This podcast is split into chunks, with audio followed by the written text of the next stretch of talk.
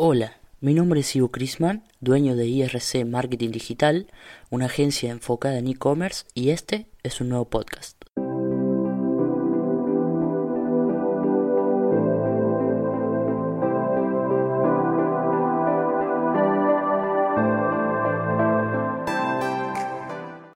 En esta ocasión vengo con ganas de analizar la técnica del vender sin vender y voy a empezar este podcast con una frase muy icónica de Seth Godin que dice lo siguiente.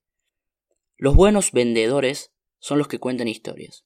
Y esta frase está tan relacionada con la técnica que se está haciendo tan viral en el mundo de las ventas.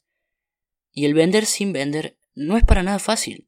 Primero debemos enfocarnos en crear una relación con el cliente antes de que él mismo decida comprar. En muchas ocasiones haremos un duro trabajo y no tendremos resultados, o por lo menos eso es lo que se pensaba antes. Hoy en día, desde las pymes más pequeñas hasta grandes marcas, tienen como obligación contar una historia si es que quieren perdurar en el tiempo. Existen varios pilares para comprender esta técnica, pero hoy voy a contarte solo tres y vamos a analizar el porqué de todo esto.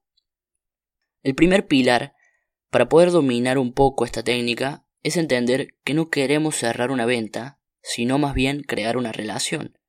Olvidemos por un momento el dinero y pensemos en cómo ayudar a nuestro posible cliente. Es fundamental entender que la competencia es tan alta en casi todos los sectores que cualquier cliente puede irse a la vuelta de la esquina y comprar lo mismo que vos le estás ofreciendo a mitad de precio y quizás también a una calidad superior. Entonces, ¿por qué debería comprarte a vos?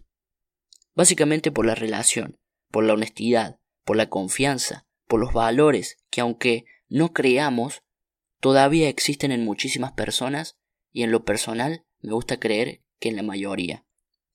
El pilar número dos es un poco de lo que hablamos antes.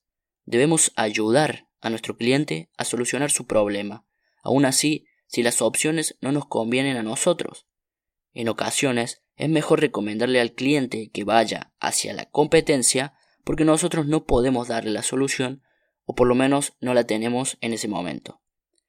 El brindarle opciones que no tengan ninguna intención de vender generará una sensación de agradecimiento y de pena al mismo tiempo en el cliente, entonces, muy probablemente, vuelva para comprarnos y así intentar devolver el favor que nosotros le hicimos primero.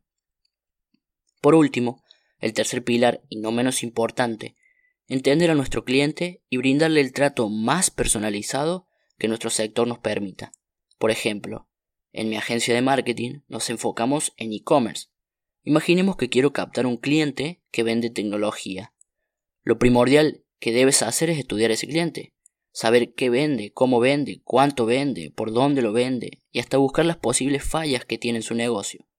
Entonces, ir a por el cliente con una solución en la mano, es mucho más probable que él mismo adquiera nuestros servicios.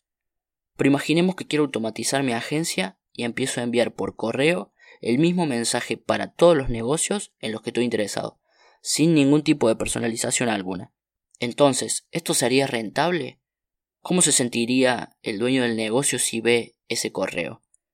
Hay que ser lógicos y ponernos en el lugar del dueño.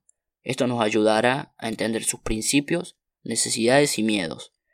El vender sin vender es 100% sinceridad ante todo. Si no eres el indicado para tu posible cliente, no lo busques. Y si él va por vos, recoméndale una opción más viable. Te puedo asegurar que te lo agradecerá y no solo eso, sino que evitas el mal momento de perder un cliente por poca capacidad propia. Es más fácil volver a captar esa persona y convertirla en cliente fiel cuando todavía no compró que recapturarlo cuando él ya lo hizo y le fallamos como marca. Para ir terminando con este podcast, quiero dejarles una pregunta para que la analicen. ¿Estoy ayudando a mi cliente? ¿Le resuelvo problemas? Estas preguntas aplican a cualquier fase de negocio, ya sea que estás creando algo o si ya tienes una marca y la quieres consolidar en el mercado. Hemos llegado al final del podcast. Espero te haya entretenido y te haya sido de utilidad. Te invito a seguirme en mi Instagram personal, arroba ivo.crisman, y el Instagram de la agencia, arroba irc.marketingdigital. Me ayudarías mucho compartiendo este pequeño podcast. Te mando un saludo y espero verte en el siguiente capítulo.